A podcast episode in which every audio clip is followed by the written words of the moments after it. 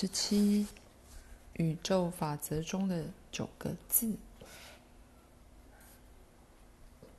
阿纳斯塔夏，生法少年提过，宇宙法则中有九个字，确立了每个人和全人类的使命。你知道这九个字是什么吗？弗拉迪米尔，我知道是哪九个字。确立了人类全体面临的任务。你现在可以说给我听吗？可以，说吧。阿纳斯塔夏起身，试着一字一字的说出来：使生活环境变得完美。就这样，我失望的说。对，就这样。老实说，我还以为是什么神奇又不平凡的字。这确实就是宇宙法则中神奇又不平凡的字。这就是所有神圣安排中最重要的字。有这些字的帮助，就可能确定个人和人类整体对宇宙的有用或无用程度。有这些字。就可能确认人类想出来的世俗法令是否有用，使生活环境变得完美，代表让自己更完美。宇宙间和地球上的万物这一个整体，即是一个生活环境，彼此之间密不可分，而人类位于此中心。使生活环境变得完美，代表生育及养育比你更完美的孩子。每一代都要比前一代更完美，所以前一代必须为后一代留下更完美的生活环境。使生活环境变得完美，人就能让自己的思想变得完美。完美的生活环境可以加快及提升人的思想。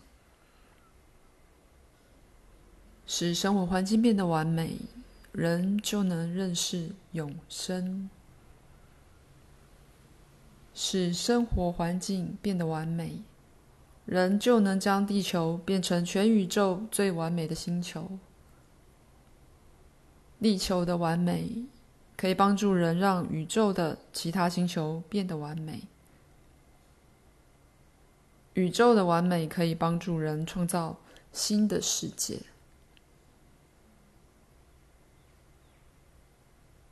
原始起源的人问神：“宇宙的尽头在哪里？要是我到了尽头，那该怎么办？我什么时候能填满一切，将我的思想创造出来？”而神回答儿子：“我的儿子，宇宙本身就是思想，从思想再生出梦想。”而部分的梦想是看得到的实体。当你遇到一切的尽头，你的思想就会找到新的开始而延续下去。到时将会无中生有，出现你的全新又美好的诞生，反映你的志向、灵魂和梦想。我的儿子，你是无限，你是永恒，在你里头是你具创造力的梦想。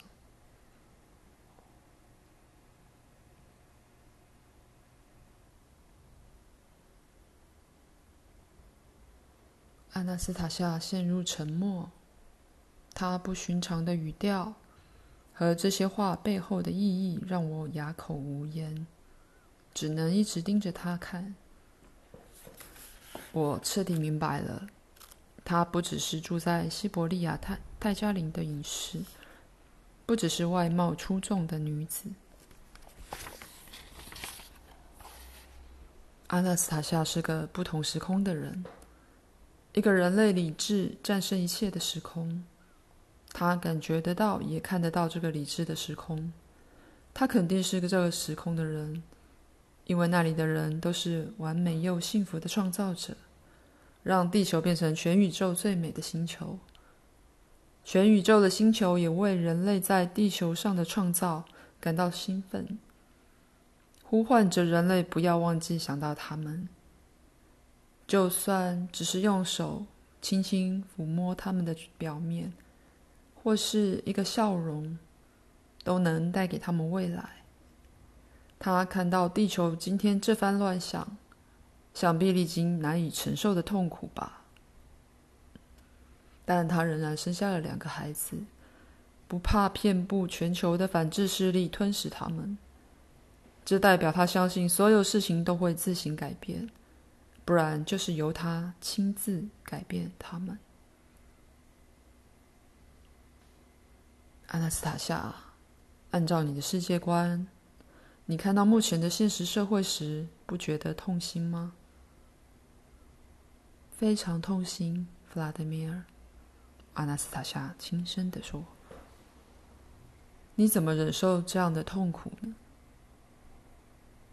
创造美好未来的景象，欣赏他，为他感到开心，看了愉快，自然也就不会痛苦。”况且，欣赏这些景象还有一个好处：你怎么想象未来，未来就会变成你想象的那样。